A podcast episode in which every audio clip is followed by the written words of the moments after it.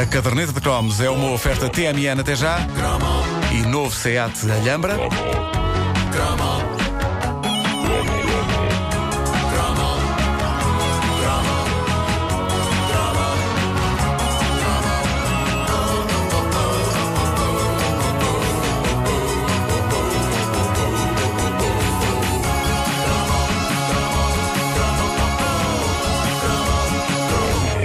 Nunca houve tanta testosterona nos ecrãs dos cinemas como nos nossos anos de crescimento. Os anos em que os heróis eram homens, mas homens. Stallone, Chuck Schwarzenegger, Norris, Chuck Chuck Norris, Norris. o teu favorito, É o teu predileto, o artista de tua predileção. Ah, os anos em que não havia cá densidades psicológicas ou áreas cinzentas. E em Era que porrada! um petis era porrada. Um petis sabia quem eram os bons e quem eram os maus. Na verdade, esta era uma área confusa para mim, precisamente porque quase sempre os maus eram os comunistas. E o meu pai, o meu pai era militante do PCP e não era má pessoa. Eh, eu não tinha a tarefa tão facilitada como os meus colegas, cujos pais eram apoiantes da campanha presidencial de Freitas do Amaral. Que esses aí estavam do lado do Rambo. Ah, e eu tinha alguma inveja deles nesse sentido. Eu gostava do meu pai como ele era, não queria ter outros pais. Pelo contrário, eu, eu- eu tinha inveja das coisas serem mais simples para esses meus colegas. Eles iam ver o Rambo e o Rocky e essa malta toda a riar forte e feio em comunistas e aquilo era um descanso para eles. Pronto, eh, eu ia, não desgostava de ver aqueles heróis em ação, mas depois ficava atormentado. No meio de todos os heróis brutos e másculos da era Reagan, havia um que para mim era o mais intrigante, porque Stallone e Schwarzenegger eram claramente heróis de cinema. Não havia pessoas como eles no mundo real. Não existe, aquilo não existe, não é? Essas pessoas. Uh, Chuck Norris era um tipo já na fronteira, porque era um bocado atarracado e feio, mas ainda super-heróico. De quem eu falo era de um senhor que parecia tudo menos um herói da ação, mas o que é certo é que este indivíduo, que parecia nosso pai, ou a dada altura mesmo nosso avô, chegava a ser mais bruto e violento do que todos os outros. Eu falo desse fenómeno chamado Charles Bronson. But there is one way. One man who won't be pushed. Charles Bronson. What's the problem? Now you're gonna die. O que estamos a ouvir é o trailer do filme que iniciou muito jovem, criado nos anos 80, na magia de Bronson. Chama-se Death Wish 3 e, como o nome indica, é o terceiro volume de uma saga que começara nos anos 70, numa altura em que éramos demasiado pequenos para ver fitas violentas, mas quando Death Wish 3 chegou aos cinemas em 1985, nós já tínhamos sólidos 14 anos. Hã? o Vasco não. homens, homens o, Vasco, o Vasco era pequenito. Eu estava a ver o Fível, um conto americano. Pois era, era isso, era. O ratito. Era o teu filme de pancadaria, era esse. Ah, já, mas com 14 anos, nós já podemos eh, perfeitamente ver uma bala entrar na cabeça de um meliante, disparada pelo pistolão de um senhor na terceira idade.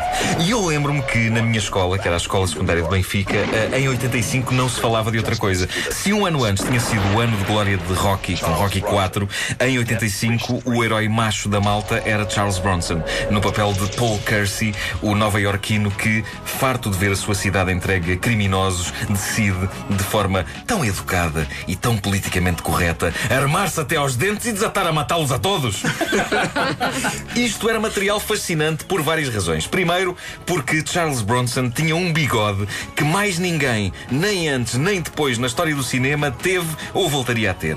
Era um bigode que lhe atravessava a cara de uma forma estranha. Era, era. Ali entre o estilo mexicano e o estilo cicatriz. Nós precisamos era um bigode se lhe tinham feito um rasgão. Eh, eu sei que eh, era um bigode que metia medo, que dizia claramente que aquele senhor não era para brincadeiras. E como podia ele ser para brincadeiras. No primeiro filme da série, Death Wish, O Justiceiro da Noite, um filme estreado em 1974, nós travamos conhecimento com este herói que, no início do filme, é um pacato arquiteto a quem um dia uns punks matam a mulher e abusam da filha. Porque é o tipo de coisa que um punk faz. Nem que seja com aquelas cristas que eles fazem no cabelo. Pode ser por acidente. Eles baixam-se para apanhar alguma coisa, aquilo está rigíssimo da goma toda que eles metem no cabelo, quando uma pessoa dá por si, pumba, foi trespassada pelo cabelo de um punk. Eu, quando vejo um punk, mudo logo de passeio. Tenho medo, medo dos punks. E encontras muitos aqui, não é? imensos, sim, imensos, eh, imensos. Mas a verdade é que Death Wish sempre foi uma série feita por pessoas de meia idade. E na cabeça de muitas pessoas de meia idade, esses punks são todos uns criminosos. No fundo, aquilo, aquele filme podia ser escrito por um taxista, daqueles assim de mais idade que dizem: se fosse alguém mandasse, matava-os a todos. Ora aí, tem, tem, e o seu filme é este, é este, veja este filme, é isso. Ahm, mas, Foi taxista que portanto. escreveu o filme, não foi? Foi certeza, sim, sim. Matam a mulher ao arquiteto e o homem transforma-se transforma-se numa máquina de matar, passando o filme a disparar contra tudo o que seja criminoso de rua numa operação de limpeza que faz do Rambo uma menina. Uh, a saga continuou em 82 com o segundo filme da série e, por fim, lá está, em 85, os jovens da minha geração puderam também deliciar-se com a sua dose de justiça vigilante. E aconteciam coisas assustadoras, porque havia quem visse nestes filmes um ponto de vista válido sobre o que devia ser feito. Aquilo era um filme de ação grunho, mas eu lembro-me de ficar ligeiramente assustado quando um colega meu de escola, que era um outro caixa de óculos, não me, não me lembro agora do nome dele, mas era um tipo assim pacato como eu. Eu lembro-me de ficar assustado, dizia-vos eu, quando, depois de um fim de semana em que ele foi ver o Death Wish 3, na segunda-feira ele diz-me: Quem me dera que ele existisse mesmo e estivesse aqui na escola para limpar esta escumalha. e ele diz isto a apontar para uns colegas nossos que eram super inofensivos, só que vestiam-se de preto, maquilhavam-se, ouviam música dos Doors e fumavam.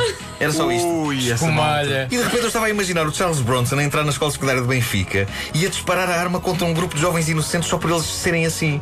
Era medonho, era medonho. Eu acho que os filmes da série Death Wish formaram algumas gerações de psicopatas. Há uma cena fascinante no Death Wish 3, este da, da nossa geração, em que o Charles Bronson quer matar um meliante, mas precisa de um pretexto para o fazer. Então o que é que ele faz? Isto é precioso, atenção. É, ele passeia-se pela zona mais asquerosa da cidade com uma máquina fotográfica Nikon topo de gama pendurada sobre o ombro. Mesmo a pedi-las. Mesmo a pedi-las, como é evidente, qual cão de Pavlov, há um tipo com um péssimo aspecto que olha para aquilo, vai a correr, rouba-lhe a máquina por esticão. E é tudo quanto Charles Bronson precisa. Ele saca do pistolão e mata o ladrão de costas com um tiro. Pum! Epá, incrível. E vai-se embora. Vira, as co- vira costas e vai-se Ele não chega a embora. dizer obrigado quando o outro leva a máquina. Ah, muito obrigado. era Não, isto. Pum. epá, ele nem precisa. Ele saca da arma e mata-o. Ah, nem vai buscar a máquina fotográfica. Era só para ter um pretexto. E nessa altura, o bairro aplaudiu. E há uma senhora gorda histérica a dizer: Ah, ele matou o tipo que me roubou a televisão. E há alegria no ar. Já não se fazem filmes com esta poesia. hã? Com esta, Poesia com esta alegria. Com esta alegria. É ou não é? Pois é, sim, senhor. Charles Bronson fez ainda mais dois Death Wish, cada vez piores. E eu acho que se mais anos ele tivesse vivido, mais faria. No filme Death Wish 4, ele tem direito ao melhor diálogo de todos os tempos na categoria de diálogos mais curtos e lacónicos, mas simultaneamente poéticos de sempre da história do cinema. Um criminoso pergunta-lhe: Quem és tu? Ele responde: A morte e mata-o. Epa. Mata-o a tiro, ali, pum!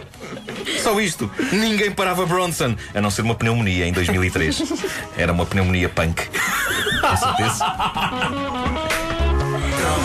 Pá, e as cenas de amor do Bronson, que eram ridículas, como o homem era feito doía. Pois é, era, pá, era impossível ele ter aquilo. Não, e havia mais um segredo embaraçoso para contar sobre Charles Bronson. Uh, ele, como era muito baixo, ele em algumas cenas em que tinha ficado frente a frente com os, os meliantes, estava em cima de um caixote.